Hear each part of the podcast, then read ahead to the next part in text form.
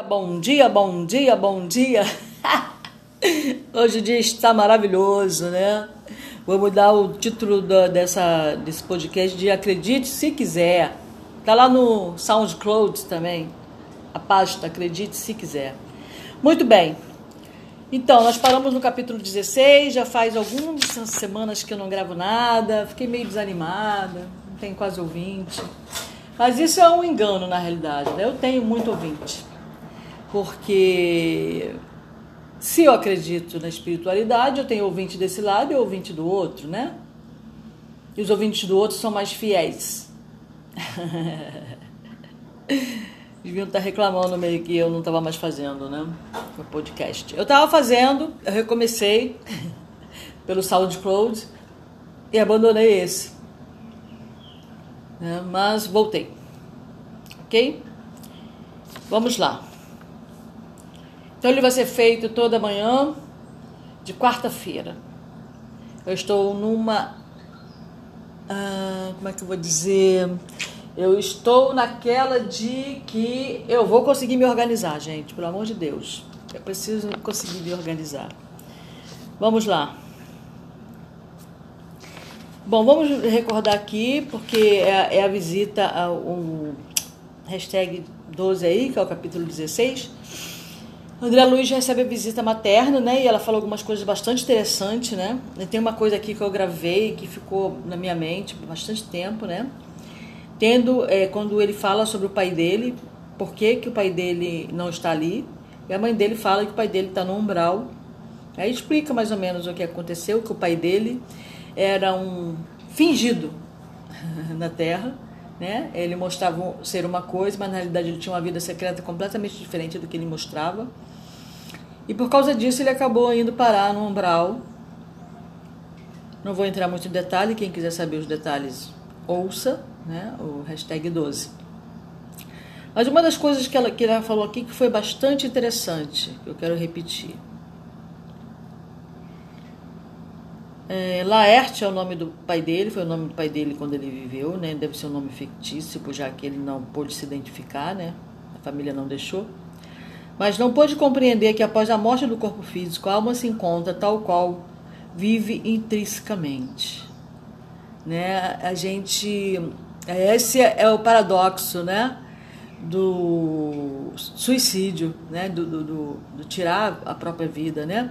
A maioria das pessoas que cometem esse ato, né? acredite, eu sei muito bem sobre isso elas, elas estão em desespero em primeiro momento. Ou elas estão em desespero, ou elas estão revoltadas, desesperançadas, né? Ninguém que tem alguma, algum resquício de esperança tira a própria vida. Então ela está revoltada, totalmente desesperada e revoltada. Ou só desesperada, ou revoltada e desesperada, enfim. Achando que ao tirar a vida, ela vai conseguir se livrar da dor. Porque o desespero é um grito de dor, a revolta é um grito de dor. Né? Então ela acha que a solução na mente dela passa a ser tirar a própria vida, porque a vida está um inferno. A vida é uma droga, a vida não presta, e etc, etc, etc, etc. Bom, enfim. Mas é um engano muito triste, porque quando ela chegar do outro lado, o que ela achava que era problema aqui que ela vai encontrar do outro lado é muito pior, porque ela encurtou o tempo de vida dela. E ela não vai conseguir se safar dos problemas que ela mesma criou. Por mais difícil que seja falar isso, por mais que pareça às vezes até desumano, né? Você pensa, poxa, mas a pessoa está sofrendo, você está pensando que a pessoa que procurou aquilo. Sim, é, quando eu sofro, é a primeira coisa que eu penso é o que, que eu fiz. Não para merecer isso, mas como eu causei isso a mim mesmo, por que eu causei isto a mim mesmo e como eu posso melhorar isto, essa situação, como eu posso agora resolver essa questão que eu mesmo criei para mim. E principalmente porque eu criei para mim, porque aí vem a causa, eu preciso descobrir a causa daquilo, para que eu não venha cometer aquele engano de novo. Para que eu não venha, para que eu não traga para minha vida aquele sofrimento de novo, né? Então, por pior que seja a culpa, é, a gente está sempre procurando um culpado, não é, não é questão de culpa. É questão de você se colocar mesmo, né? Não é questão, ah, a culpa de quem? É do fulano, da ciclano, do beltrano, por eu estar nesse estado. O estado é teu, o sentimento é teu, a emoção é sua. Então você toma conta dela, ela diz respeito a você e não ao outro. Né? Qualquer coisa que o outro faça a você, ele pode te abalar até a princípio, mas se você tiver um certo equilíbrio, você, ele não vai ficar te, conseguindo te abalar o tempo todo. Porque você vai estar ciente de você, né, da sua cooperação dentro dessa problemática. Né, se tiver um, uma outra pessoa, uma segunda, uma terceira pessoa envolvida, tem que ver qual é a minha parte, né? Tá, as outras pessoas também co contribuíram para isso, né? O maltrato de uma mãe, de um pai, vai contribuir imensamente para uma depressão, né? É, mas a escolha de ficar nesse, nessa depressão é minha. Ah, mas você não sabe o que é ser deprimido. Eu não, não sei realmente e não estou interessada em saber o que, que é esse estado. É, se eu, encontro, eu, quando eu encontro uma pessoa nesse estado, eu tento ajudá-la, não passando a mão na cabeça dela, mas fazendo oração por ela, quietinha no meu canto, é, paz para ela, né? no meu cantinho mentalmente porque eu sei que é difícil, sim. Não, não é só, ah, a culpa é dela. Não tem esse negócio de culpa, entendeu? O problema do ser humano é isso, ele está sempre querendo procurar um culpado para suas mazelas e para mazelas dos outros. Ah, então a culpa dele é minha. Não, não é culpa. É questão de como você vê a situação, de como você vê o mundo, de como você interage com tudo isso. Essa é a questão. Muito bem. Aí ela fala aqui que o Laerte, portanto, não percebeu minha presença espiritual, porque ela foi lá várias vezes no umbral tentar ajudá-lo, né? Assim como o Clarence ia várias vezes ajudar o André também, e o André também não percebia a presença espiritual do Clarence, o pai dele também não percebe a presença espiritual do Clarence nem da mãe, né? Nem assistência desvelada de outros amigos nossos. No caso aí é o Clarence que foi quem resgatou o André lá do umbral, né? é um amigo do, da pessoal da mãe dele que tenta ajudar ele, a, o, o, pai, as irmãs, né?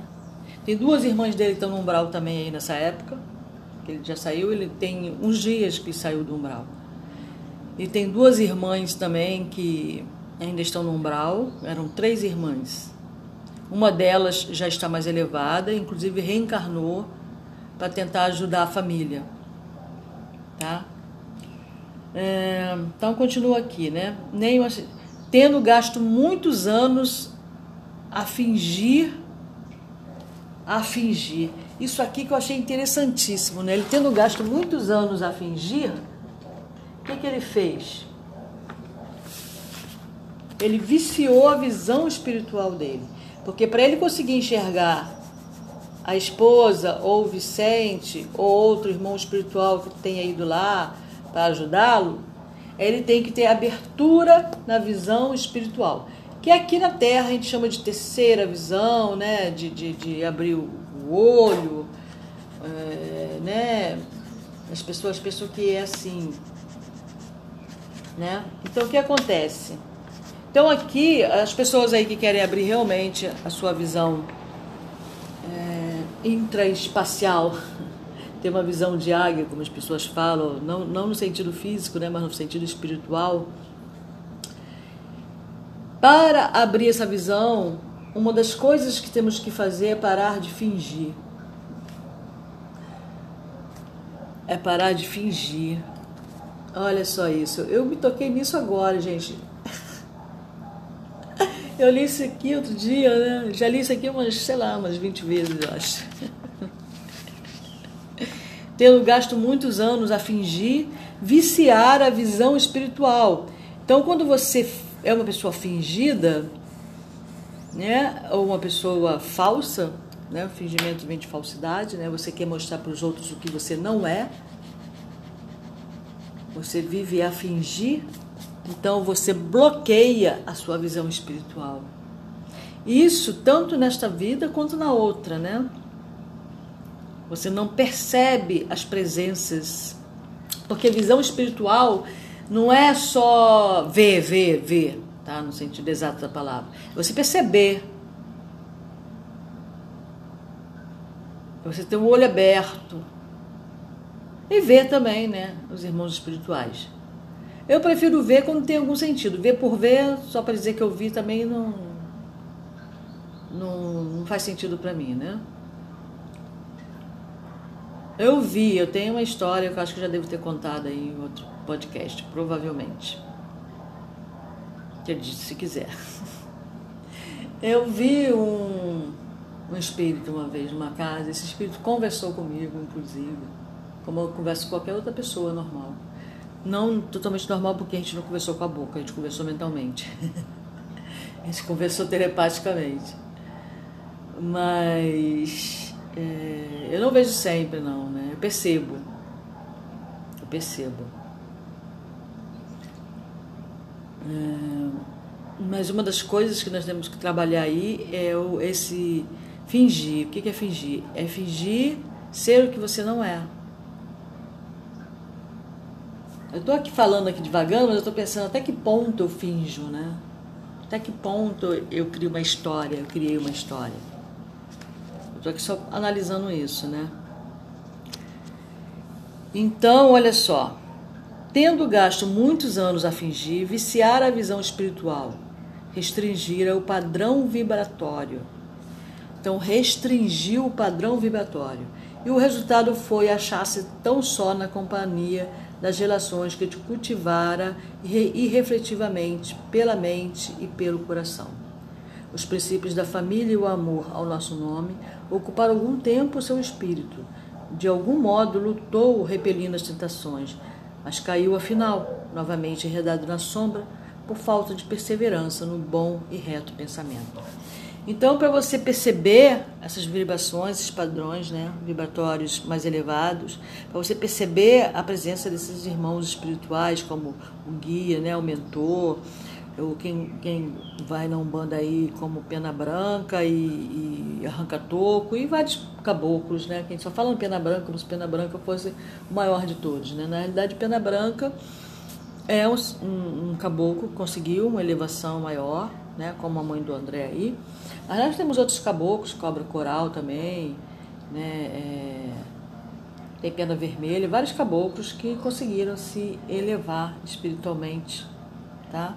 É que pena branca é o que mais se comunica, creio eu, né? Pelo menos na, na roda onde eu ando, a maioria se comunica aí com pena branca.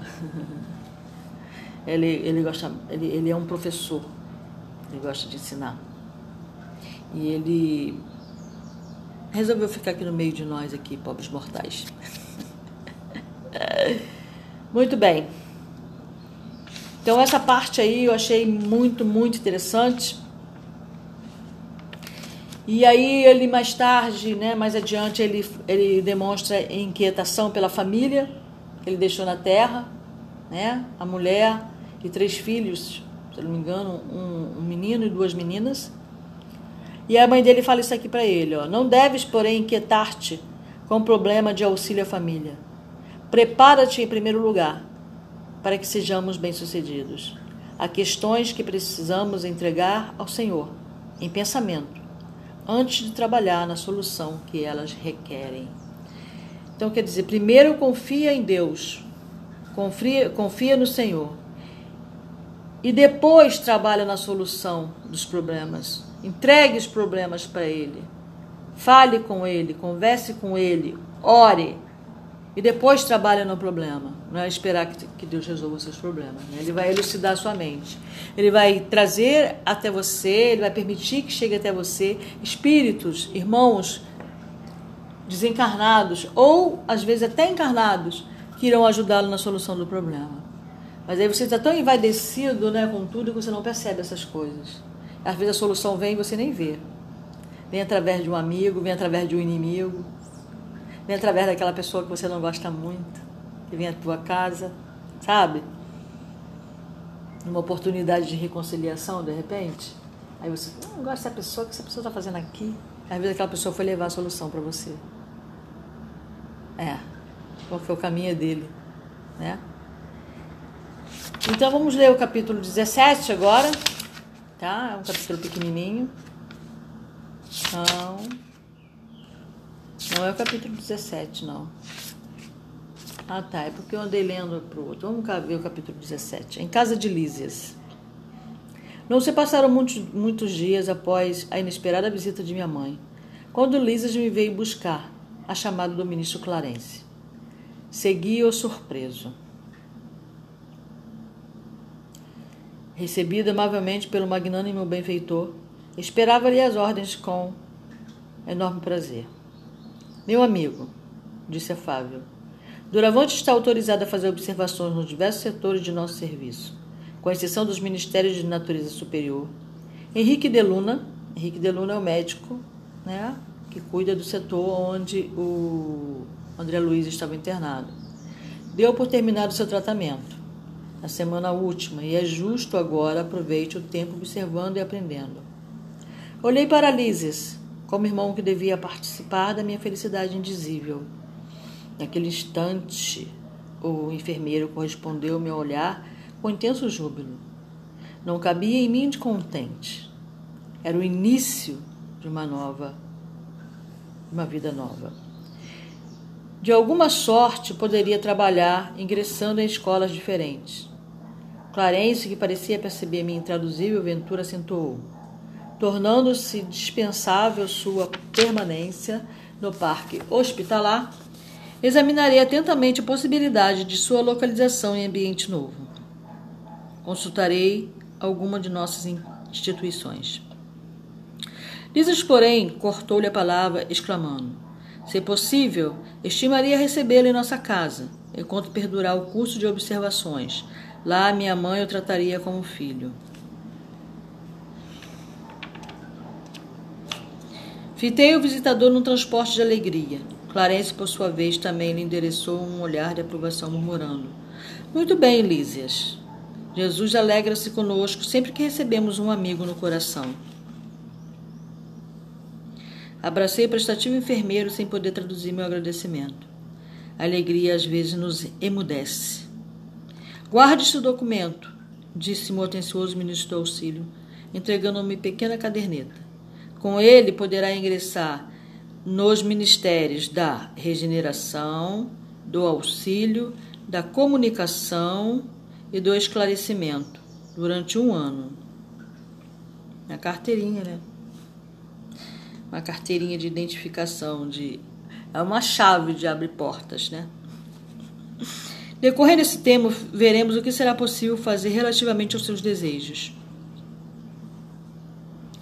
Instrua-se, meu caro. Instrua-se. Foi o grande conselho que ele deu aqui. Instrua-se através indo ao Ministério da Regeneração, do auxílio, da comunicação, do esclarecimento. Meu caro, não perca tempo. O intestício das experiências carnais deve ser bem aproveitado. Intestício. Passados minutos, eis-no a porta de graciosa construção cercada de colorido jardim. É aqui, exclamou o delicado, delicado companheiro. E, com expressão carinhosa, acrescentou: O nosso lar dentro do nosso lar. Ao tinido brando da companhia no interior, aqui é a casa do Lízias, tá, gente? Quem não entendeu. Porque às vezes eu vou falando e vou devagando ao mesmo tempo, vou pensando, né? Paralelamente. Aí às vezes parece que eu tô de uma parada, assim, sabe? Ao tinino brando da companhia no interior surgiu a porta simpática matrona. Mãe, mãe! gritou a enfermeira apresentando-me alegremente. Este é o irmão que prometi trazer-te. Seja bem-vindo, amigo, exclamou a senhora nobremente. Esta casa é sua. E abraçando-me, soube que sua mamãe não vive aqui. Nesse caso, terá em mim uma irmã, com funções maternais. Não sabia como agradecer a generosa hospitalidade e ensaiar algumas frases para demonstrar minha comoção e reconhecimento, mas a nobre matrona, revelando singular bom humor, adiantou-se, adivinhando meus pensamentos. Está proibido de falar em agradecimentos. Não o faça.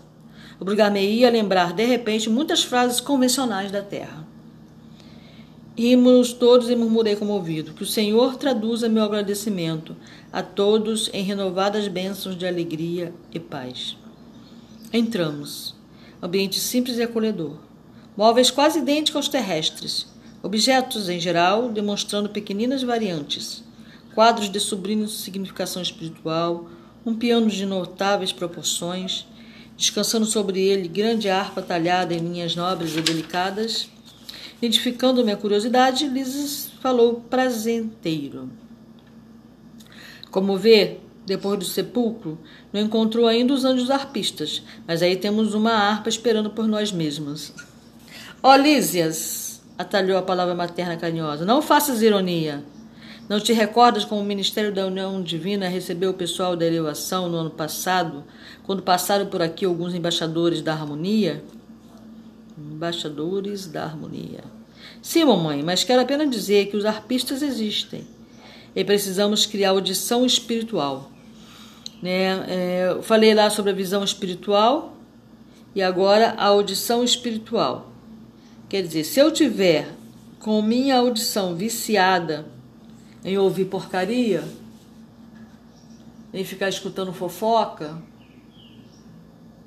eu vou estar com a minha audição viciada em dar ouvidos a a fofocas, dá ouvido ao que não presta, sabe?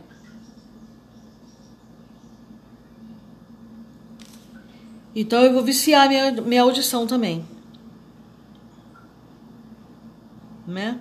E nós precisamos criar audição espiritual para ouvir os arpistas ali, ele está falando nos anjos, né? Então, criar audição espiritual. Então, eu tenho que criar Visão espiritual.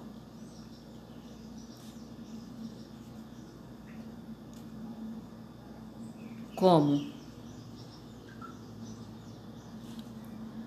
Deixando de fingir. Não é fácil não, né? Está viciado em fingir é muito complicado, muito, não é muito, não é, não é impossível, né? E criar uma audição espiritual.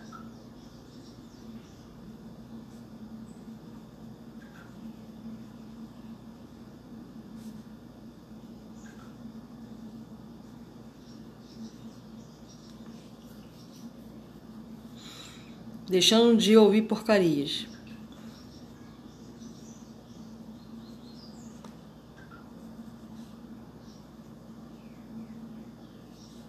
Notícias desagradáveis, notícias ruins na TV, por exemplo. Fofoca. Muito bem. Em seguida, os conceitos obrigatórios de apresentação. Ah, tá, ouvido, esforçando-nos, por nossa vez, no aprendizado das coisas divinas. E aprender sobre as coisas divinas.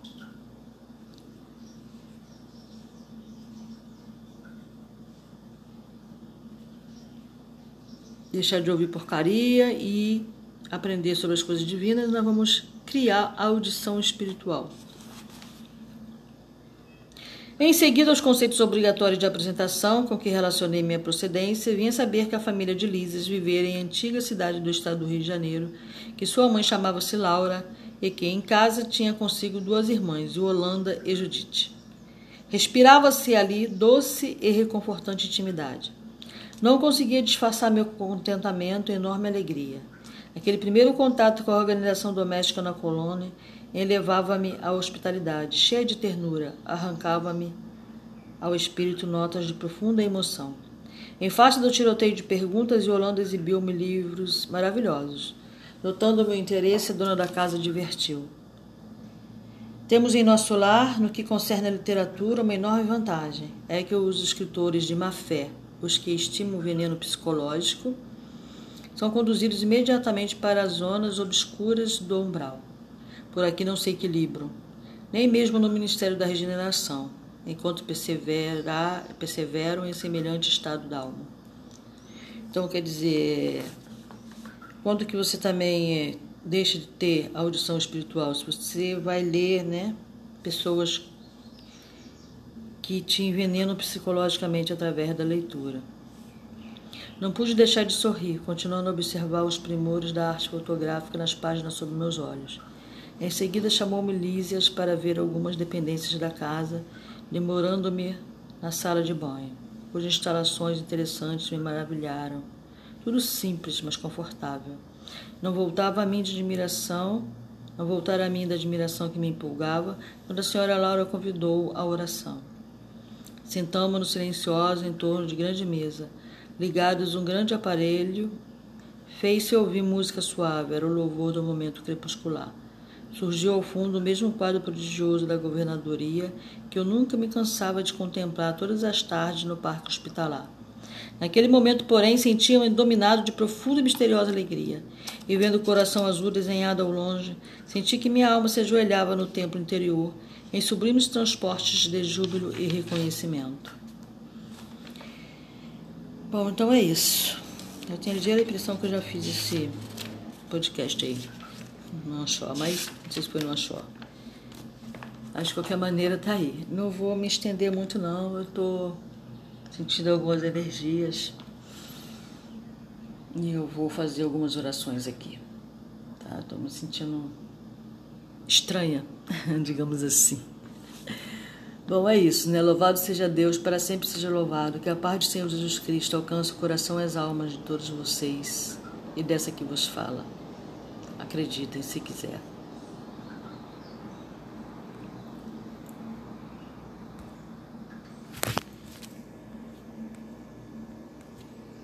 Ah, eu tô tentando parar aqui, não tá indo.